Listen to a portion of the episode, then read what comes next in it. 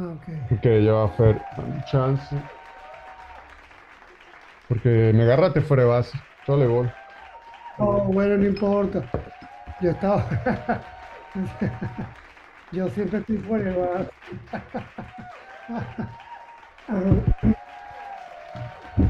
Un personaje completo. No, yo sé. He estado bien y he estado mal y, y eso es lo que, lo que hace la vida, ¿no? De todo. Mismo es, chamo. Bueno, muy contento de verte después de tantos años, pana.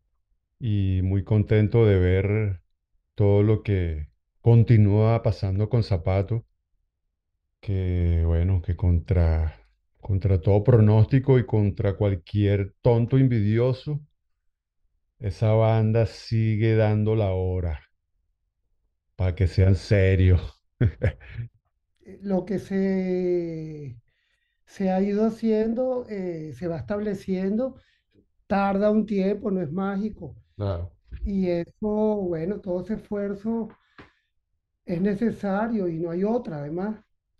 A veces por, por gusto uno quisiera que fuera distinto, pero eh, la vida es lo que tiene. No hay otra y, y esa fe y creer es lo que uno va... Coño, sonó la campana. Tranquila, tranquila, tranquila. Estamos en el 2023, ¿no? Si no me equivoco. Sí, aquí está. ese es el sonido de que nos conecta, además. Yo soy enredado, pero es un peo que, que, que- es- yo soy enredado. Pero qué bueno que lo logramos. Cuando te dije la semana pasada, vamos a hacerlo, es porque dije, coño, tengo esta deuda contigo y sabía que iba a ser además valioso para lo que estamos hablando, para un tema, coño, de, de- de- expresar ciertas eh, ideas. eh, y lo quería hacer, pero cuando me enredaba y no podía disfrutarlo, de hecho hoy me costó un montón, pero lo pudimos hacer. Para mí diste una entrevista de pana, de pana, de pana. O sea, te digo así que, muchacho, o sea, fue Y lo porque que faltó, y lo que faltó.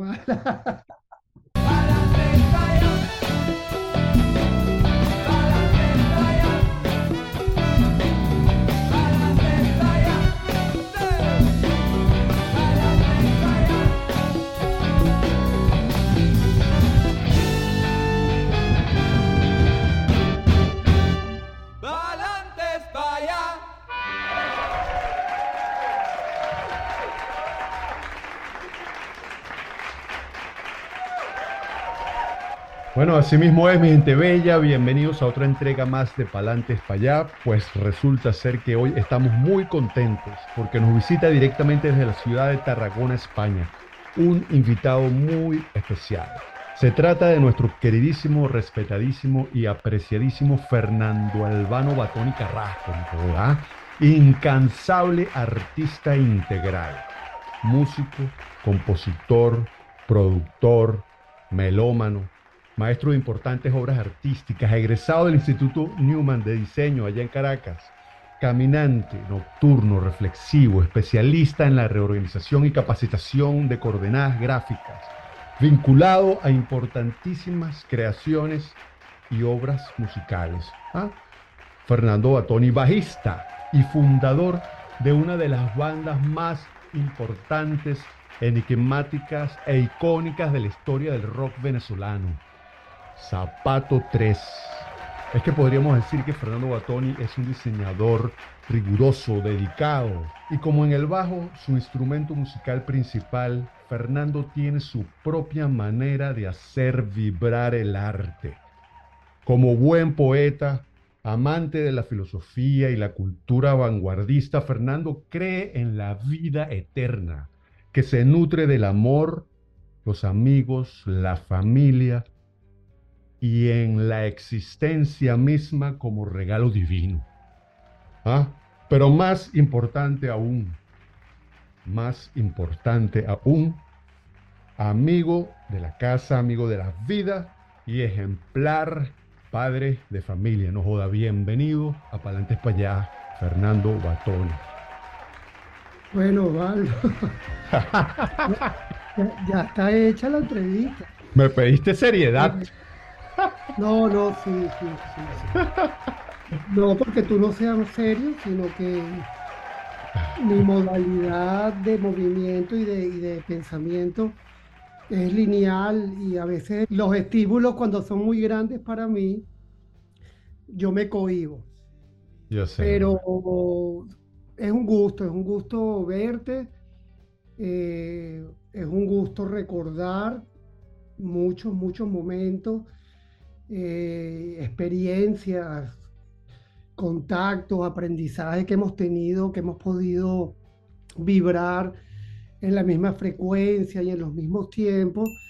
Y, y bueno, y me invitas a hablar y yo intentaré ser elocuente en lo posible, porque a veces no lo soy, y tener la memoria que a veces hace falta para ubicarse en el tiempo, ¿no? Porque yo, soy de una memoria muy selectiva y no tengo precisión muchas veces de fechas ni de momentos, instantes, pero un gusto, Osvaldo, estar aquí, un gusto. El gusto es nuestro. Muchísimas gracias por tu tiempo. Este, es un honor, es un privilegio y está eh, muy importante para este proyecto que tú estés con nosotros.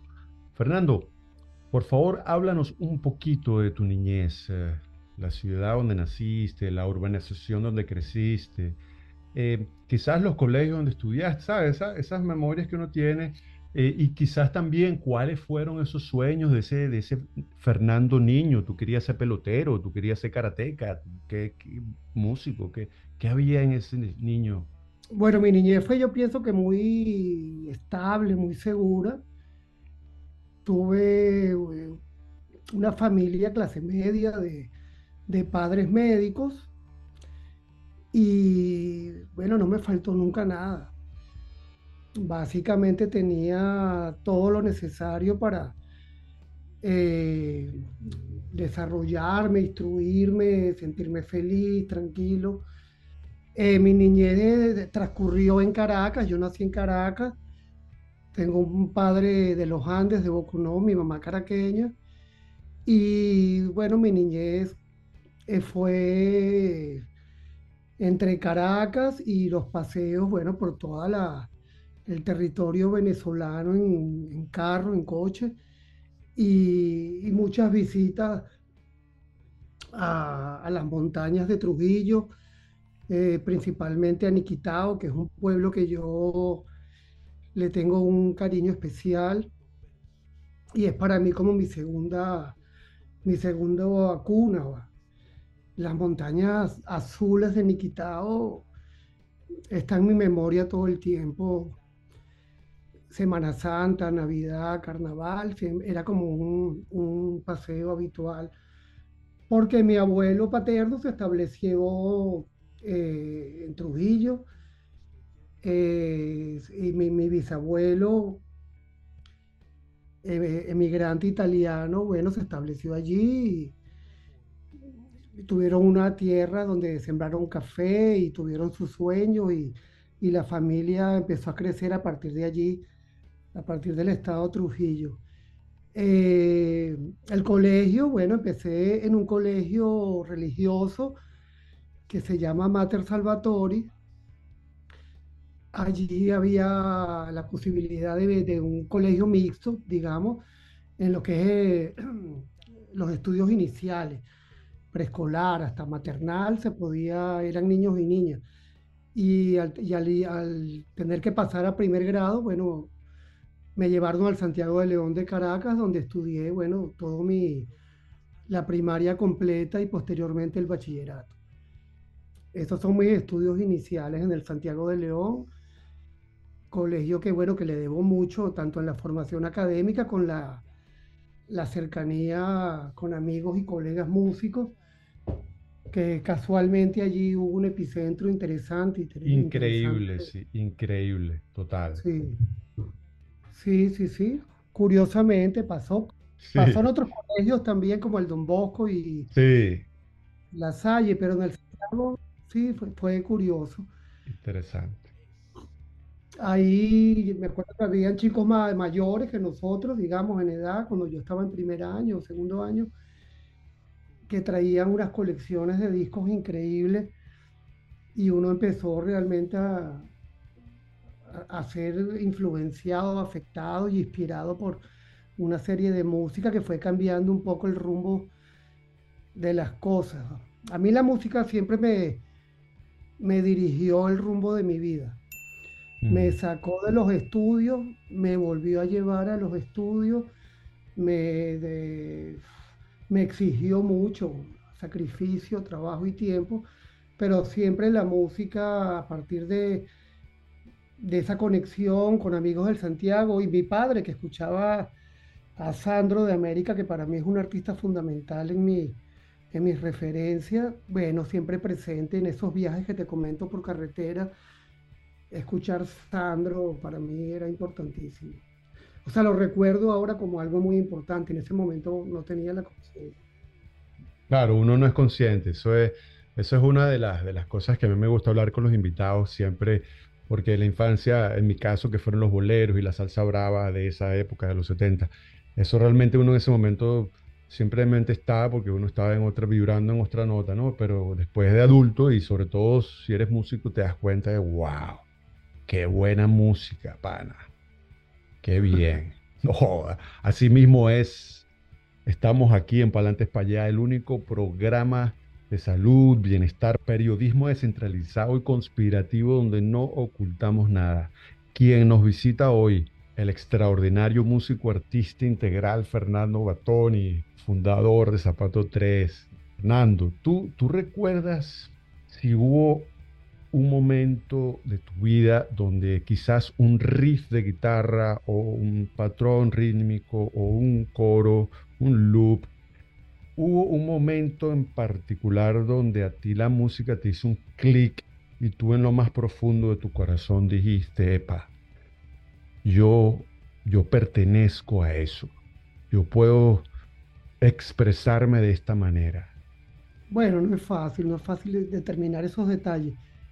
Yo sí te comento que, la música siempre sonó cercana a mí, eh, como te comenté en el colegio, que se va formando uno un poco como individuo y va un poquito eh, construyendo esas primeras ideas de hacia dónde uno piensa ir eh, en los colegios, que todos están determinados por muchas modas y bueno, no digamos que, que, el colegio estaba sectorizado en tribus, pero siempre hay como diferentes gustos, pues. Bueno, a mí me gustó el tema de la música y tuve experiencias en el, por ejemplo, en el colegio, recuerdo una vez, antes de yo decidir que, que, de, que iba quizás a pensar en hacer música, se presentó una banda en un recreo eh, que para ese momento se definieron como con el nombre de Octopus. Eso me llamó así como la curiosidad y, en el patio del colegio, en uno de los patios del colegio, tocó una banda de rock de compañeros de clase del mismo año, un año más abajo, un año más arriba. Ahí tocaba el hermano de Diego Márquez, Rodrigo, eh, Enrique Figueredo, que posteriormente, bueno, hizo un trabajo en La Banana Voladora y en Zapato estuvo girando con nosotros un álbum y otros personajes que también hicieron música, discos, composiciones, Kiko Villanueva y bueno, otros. Otros. A mí me impactó mucho ver a un compañero de clase o muy cercano dando un concierto de rock and roll con, una, con un ímpetu y una energía y una entrega, con la sencillez de tocar en un recreo, en una tarima muy básica, pero con una actitud muy imponente, sumamente imponente. Eh, eso me impactó a mí mucho. O sea, yo quedé fascinado con, con esa posibilidad. Después me fui, bueno, con los años, ya uno tenía 14 quizás y podía acercarse a un concierto de los que se permitía entrar y vi algunos conciertos en la ciudad de Caracas, eh, a la misma gente, Arcángel, eh, en esa época, no, sé exactamente qué año es, pero digamos que puede ser 83, no sé, 82, eh, no estoy seguro qué año puede ser. Hasta que más o menos la edad nos fue permitiendo ir a conciertos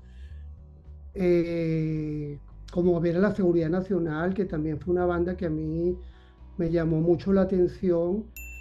Entonces fueron como varios elementos. Ese primer concierto en el colegio, después conciertos de esa movida que había en Venezuela, en Caracas, en, Valencia, de, heavy rock, de, rock, en esa tendencia más heavy, alta frecuencia, digamos, la misma gente, como comenté, Arcángel en, una etapa que tuvo importantísima para mí. Y posteriormente, bueno, aparece la seguridad y toda esa movida que surgió en Caracas, en Chacaíto, en Sabana Grande, de bandas muy interesantes que me fueron marcando y con la edad uno se va definiendo. Pero yo creo que yo muy rápido tomé como una, una pincelada muy particular, muy particular, y, y me asombró después con el conocimiento y la información musical hacia dónde quería hacer un poco el trabajo. Y ya aparecen discos que fueron referentes importantes para mí. Nosotros aquí en Palantes para allá quisiéramos saber brevemente qué significa Zapato 3 para Fernando Batoni. Bueno, es más de la mitad de mi vida, ¿sabes? Mi vida en esta tierra tiene 50 y Mi vida en esta tierra tiene 55 años, 56 años, si no me equivoco, nací en el 67. Y desde los 16 o 15 años empecé, bueno, se empezó a desarrollar esta idea, esta idea de construir una banda sin ninguna expectativa, ningún tipo de expectativa. Pero bueno, la vida me metió en un lío, en un lío porque los sucesos más representativos, digamos, tanto en lo doloroso como en la, en la felicidad, tanto en el fracaso como en los triunfos, están relacionados con, con zapatos. Entonces fue como una idea adolescente de canalizar una serie de inquietudes a través de unos instrumentos que no sabíamos tocar pero que fue la herramienta que, que mi alma o mi corazón dijo que iba a ser eso. Después entiendo que fue un punto de, terquedad que ni siquiera yo lo he podido eh, quebrar.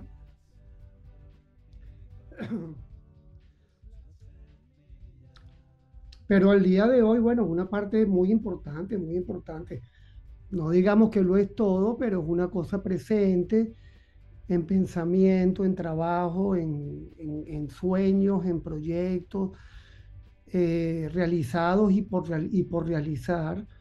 O sea que es un presente, Zapato es el presente para mí eh, y me ha acompañado, bueno, muchos años.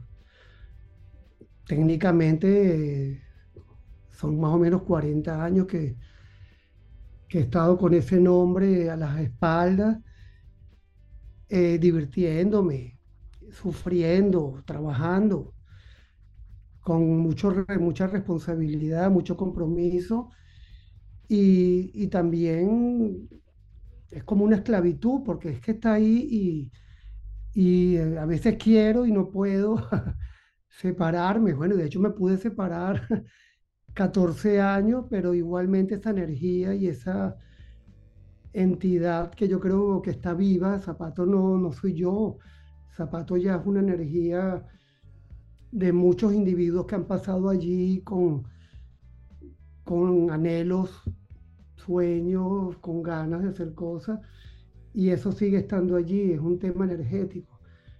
Entonces, hasta queriendo, no me he podido separar. Pero es el, zapato es presente, para mí es una cosa que está totalmente en el presente, es una cosa que, que cinco personajes le dedican mucha energía y mucha fuerza y ese dinamo, obviamente, en momentos difíciles para uno, la energía de los otros alimenta esa debilidad o esa flaqueza de uno y viceversa. O sea, realmente es un dinamo, es un dinamo de energía y es una potencia, una potencia de, de sueños, anhelos, futuro. Bueno, para una familia, Zapatos es una gran familia, no solo los cinco de Zapatos, Zapatos es un mundo entero que ha girado y ha eh, coexistido con, con nosotros.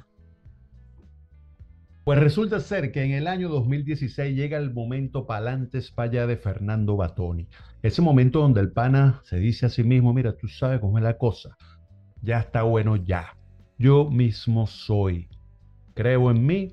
Entonces decide simplemente dejarlo todo atrás y emprender una nueva vida, un nuevo proyecto, desde cero.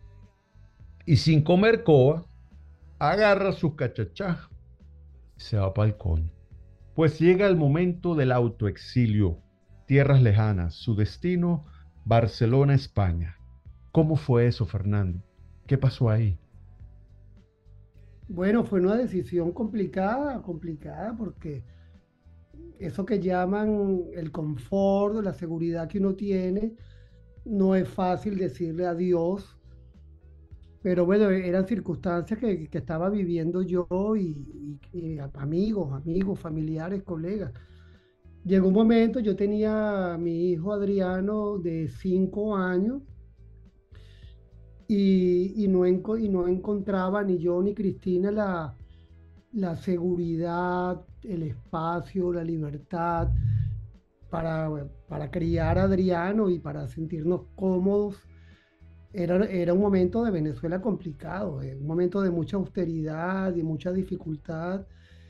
Y, las decisiones podían ser inmediatas o, las podías demorar todo el tiempo que, que podías, porque uno siempre había como una, un sueño, una ilusión de que las cosas podían dar un, una mejoría en algún momento, siempre había como esa ilusión, una ilusión de que al final del día podía llegar una, una mejor noticia.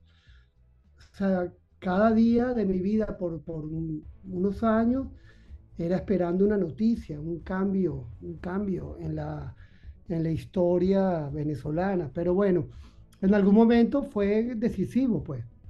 A mí me comenta mi esposo, bueno, Fer, yo me voy a ir con Adriano, ya Venezuela está súper complicada. Yo sé que tú tienes tu oficina, tu agencia de diseño en Caracas y tienes todos tus recursos, pero ya yo me siento muy, digamos, angustiada, atrapada y limitada aquí. Y, y nos vamos, y tú vienes cuando tú quieras.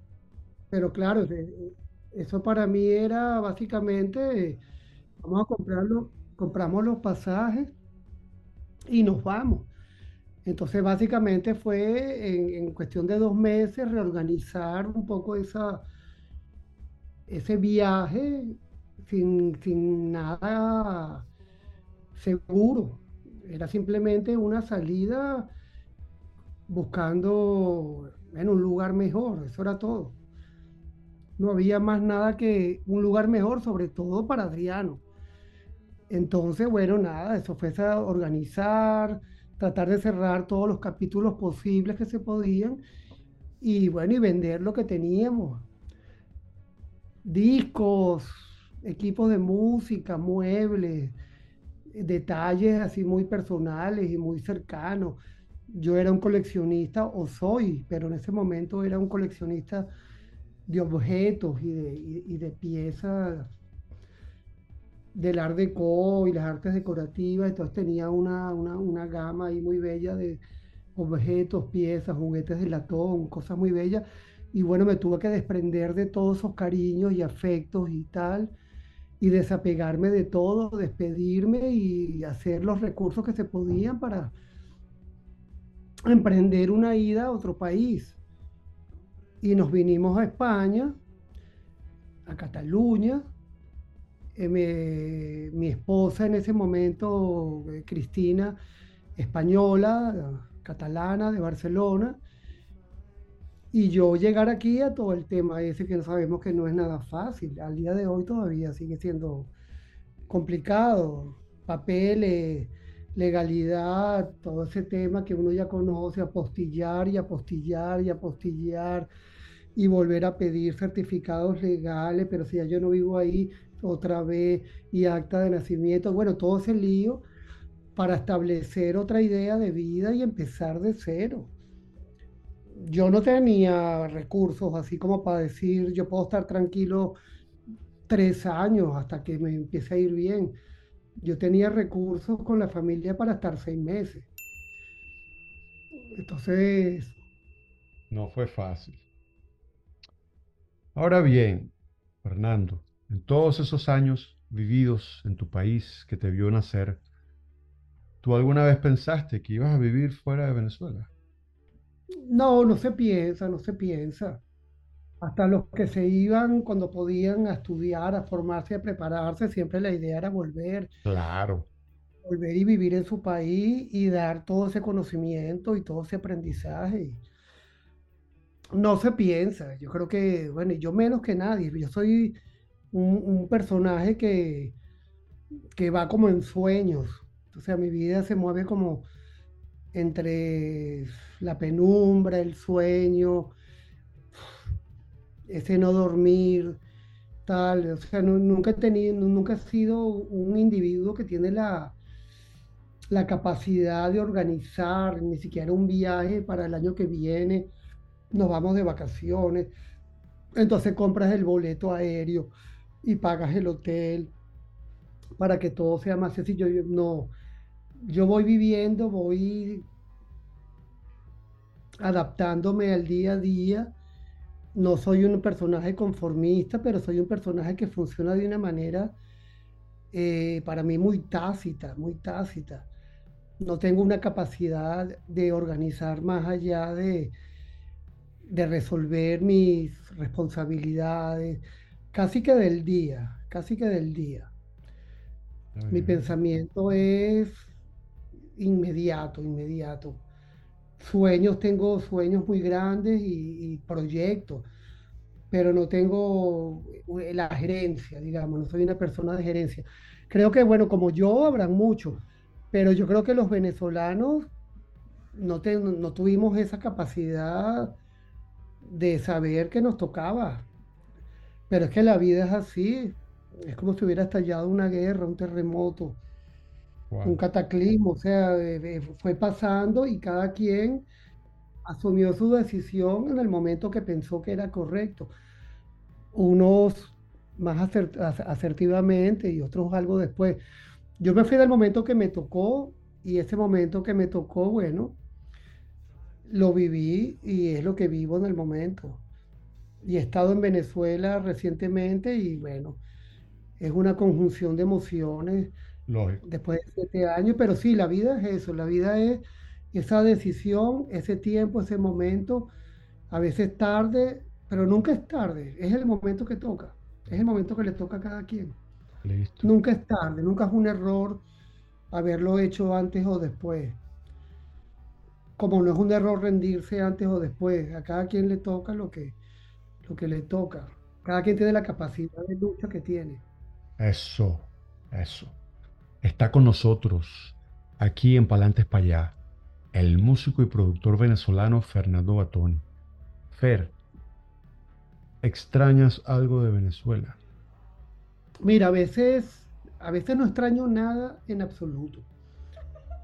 Eh, porque como te digo, tengo una memoria muy selectiva, eso para mí es bastante sanador y terapéutico.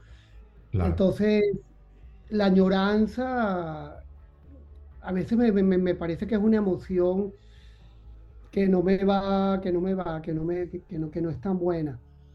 Eh, pero bueno, estoy totalmente agradecido de Venezuela, de la tierra que me hizo nacer, que me formó, que me inspiró. Y como te digo, ahora que volví, que no tenía expectativas, iba a trabajar, tenía tour con zapatos, me fui sin ningún prejuicio, sin ninguna expectativa y disfruté como nunca hace muchos años. Y me reencontré con eso que quizás, te digo que las rememoranzas no son tan buenas para mí, pero me reencontré con amistades, con afectos, hice vivo muchos recuerdos que tenía guardados, lugares, personas, olores, sabores. Es- Entonces no te puedo decir que, que me, que me desprendo, pero mi, mi memoria la voy como utilizando, porque mi RAM quizá, no sé si es 256, yo creo que mi RAM es de 256, no llego a 512, pero, pero la pasé muy bien, la pasé muy bien en Caracas, me encontré con mis primos, tíos, mis padres, fui a mi casa, a mi casa en el cafetal donde nace Zapato, los ensayos, donde Metro también trabajó muchos años, donde, bueno, obviamente fui niño, joven, adolescente, eh, donde compartí con Javier Avellaneda, vocalista, fundador de Zapato 3, la misma cuadra, y donde cada vez que abría un closet, una caja, una gaveta,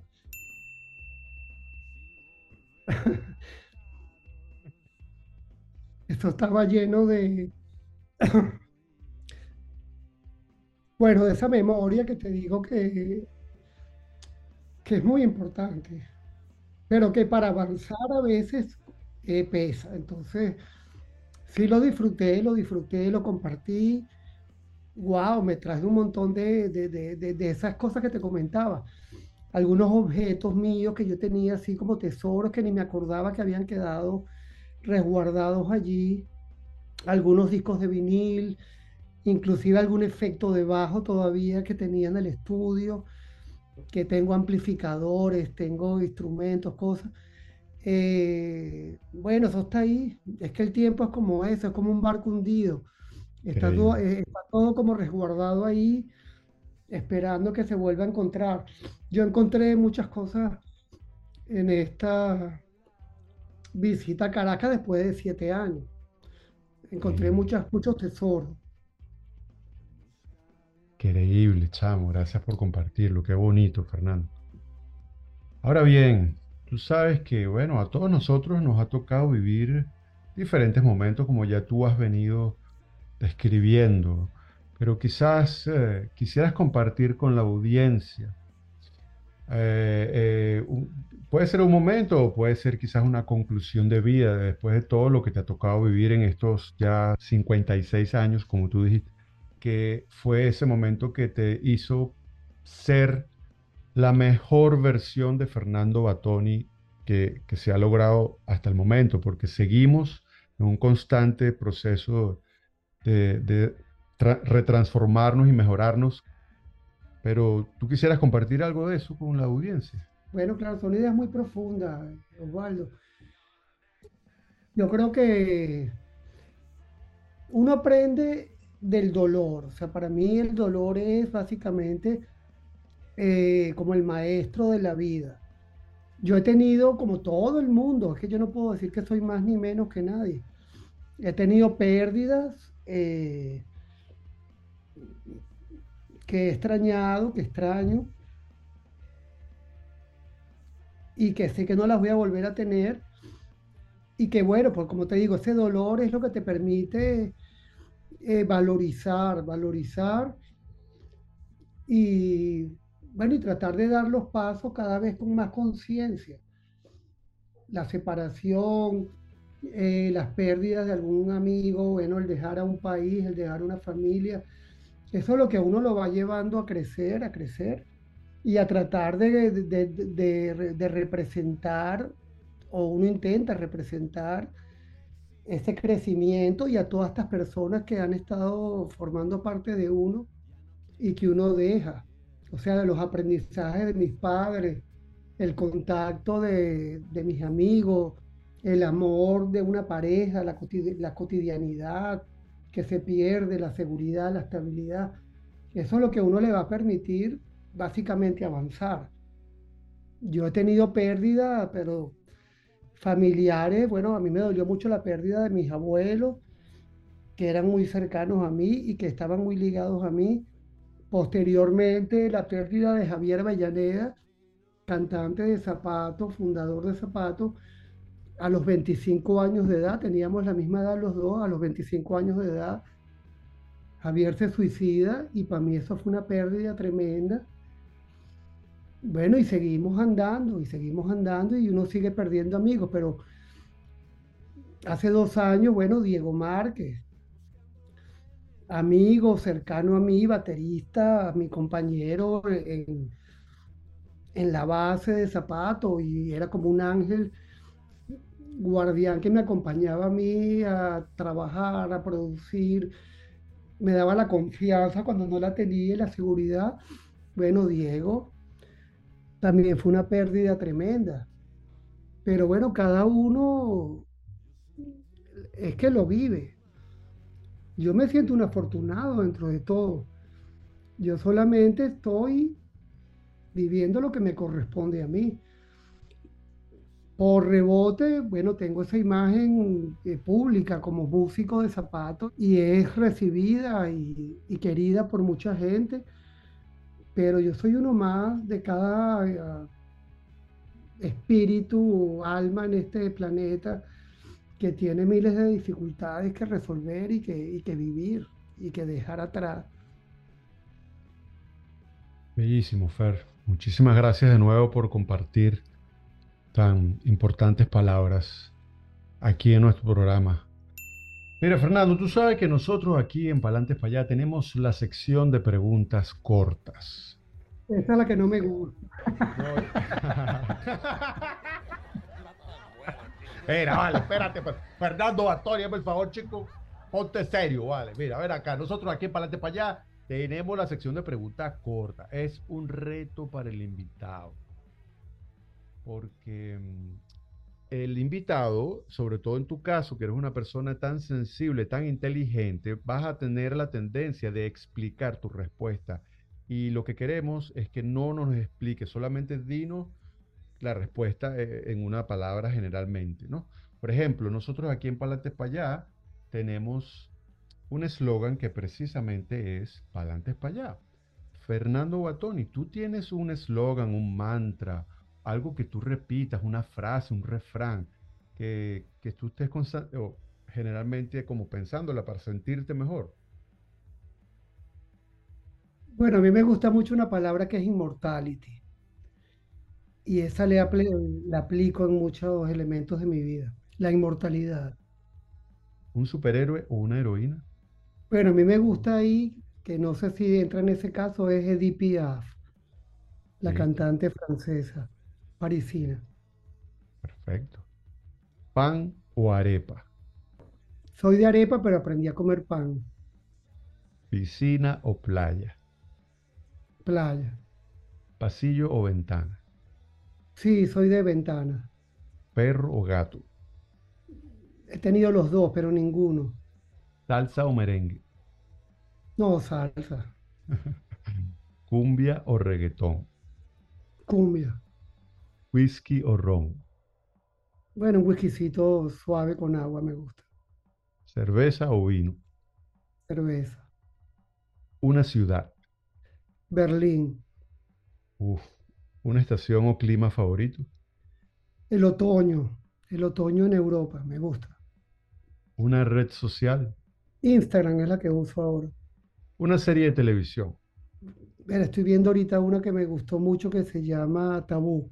Una fruta. Tengo varias, pero el mango. Un olor. Wow, ¿cómo se llama esta flor? El jazmín. Un sabor o una comida favorita. Bueno, el agridulce. Un color. Bueno, el negro. Una mujer. No, es que tengo muchas mujeres en mi vida. Eso. Todas, todas ellas. Un hombre.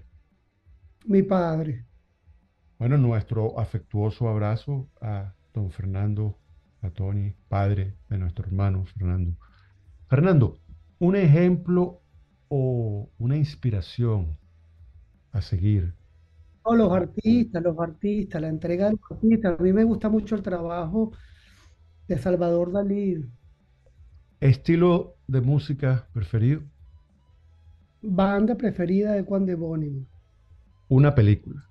Blade Runner. Un libro. Las Flores del Mal. Si solo pudieras escuchar una canción por el resto de tu vida, ¿cuál sería? Killing Moon de Juan de. Wow. Chao, qué belleza de canción.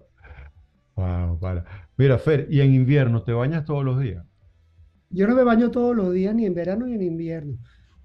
Yo tengo como un ritmo de un día sí, un día no, a menos que vaya a caminar o, o al gimnasio. Perfecto. Fernando, ¿algún placer culposo? Algo que tú sabes que a ti te gusta, pero te da pena decir que te gusta esa vaina. No, no, no tengo. Todos mis placeres los disfruto, que para mí no son pecados. Todos los placeres y, y mis debilidades de la carne y de otras razones para mí son exquisitos. Libertad. Muy bien, muy bien. Fernando, ¿te consideras religioso, espiritual, humanista, escéptico o varias, todas, algunas? Creo en el individuo, de- en cada, en cada, en cada persona, en su potencia, pero creo que hay una energía que nos ata a todos y que nos mantiene en equilibrio. No soy religioso. ¿Qué crees tú que pasa cuando uno se muere? Eso lo quiero descubrir cuando me toque. ¿Tú quisieras compartir en todos estos años de esta maravillosa y exitosa carrera con sus sub y como tú quieras, pero ¿hay algún momento que tú asesores en tu corazón, que tú digas, wow, que quizás indudablemente fue con Zapato 3 o fue una galería en Nueva York, o, o sea, no, ¿hay algún momento que tú atesores en tu corazón y tú digas, coño, pana, qué bien, o sea, cuando tú sabes que ha valido la pena el esfuerzo? Y como tú bien lo señalas, porque yo quiero resaltar eso en ti, que tú has sido una persona que has dado un mensaje en desde tu humilde eh, trinchera, le has dicho al mundo que hay que pedalear para que, que confíes en la vida, que la vida te lleva. O eso es lo que yo creo aprender de, tu mensaje como artista y como hermano que eres mío, chico, no joda. No, no, somos, somos amigos y, tú- y hemos compartido muchas cosas. Es que yo creo que la vida es básicamente insistir. A mí me encanta la palabra terquedad. A mí me la achacaron muy joven que tenía una personalidad muy terca. Muy terca porque, porque me proponía algo y hasta las últimas consecuencias insistía en eso. Pero no es para todo el mundo. Hay gente que tiene una vida quizás más estable, pero en mi, en en mi personalidad particular, yo creo que esto es hasta las últimas consecuencias, es vivir la vida con la intensidad, con la pasión igualmente de la niñez, de la juventud, de la vitalidad, los mismos deseos que yo tuve cuando era niño, los tengo ahora con mis proyectos, tanto de arte como de música, y en mi conciencia, la vida es darlo todo hasta que uno caiga desplomado. Es que yo no veo otra opción. Porque cuando yo caiga desplomado fue el momento que me tocó desplomarme, pero hasta ese momento yo entregué todo lo que podía entregar. Y esa básicamente es mi conciencia de vida. Es darlo todo hasta el día que uno realmente se desploma. No que se rinde, sino que ya uno cayó. Yo creo que la vida es una lucha constante, constante, y un aprendizaje y una reflexión constante. Y en mi caso, ese espíritu niño o síndrome de, de Peter Pan, que creo que me acompaña y gracias a Dios lo tengo, me da como esa libertad, esa irresponsabilidad a veces en, en equilibrar mis necesidades diarias o responsabilidades en torno a una finalidad que para mí es muy importante. No joda. Momento de filosofía estoica, policultural, sanación cuántica, budismo vegetariano, cienciología del ser. Joda, aquí con Fernando Batoni en Palates para. Tenía que ser. En Venezuela, desde finales de los años 50, reseña la historia y corrígeme si estoy equivocado, pero se dice que se han formado importantísimas agrupaciones musicales en Venezuela. Entonces nosotros aquí en Palantes para allá le pedimos al invitado que por favor solo nos nombre a una. ¿A cuál nombraría Fernando Batoni? Wow. no, yo he pasado por muchos elementos. A mí me gustaría quizás nombrar a Alfredo Sadel. Creo que para mí eh, es un artista venezolano de un listón muy alto. Obviamente hay muchísimos y yo atesoro mucho, pero yo, yo nombraría a Alfredo Sadel. Nosotros aquí en Palantes Payá tenemos un premio. Es el premio al orgullo venezolano. Se trata del premio Arturo Uslar Pietri. ¿Verdad? Es un premio que honra, realza, enaltece los valores y principios del venezolano de bien, del venezolano, del venezolano que aporta con su talento, dedicación, que construye, que ayuda, que es solidario, eh, colocando el nombre de Venezuela en alto, ¿vale? Como lo has venido tú haciendo. Entonces nosotros, bueno, aquí en Palantes para allá le preguntamos al invitado a quién usted le entregaría el premio Arturo Pietri. A mí me gustaría quizás, como te digo, también pueden ser muchos, pero Oscar de León le daría el premio del músico venezolano. Oscar de León. ¡Gózalo! ¡No joda! El sonero del mundo. Aquí Fernando Batoni le da el premio Arturus Pietri al sonero del mundo, Oscar de León. Muchísimas gracias por haber estado aquí con nosotros, queridísimo Fernando Batoni. Ha sido un placer, un honor. Que sigan los éxitos, que pa'lante para allá. Gracias, Osvaldo. Contento de compartir expresar un poco lo que tengo por dentro.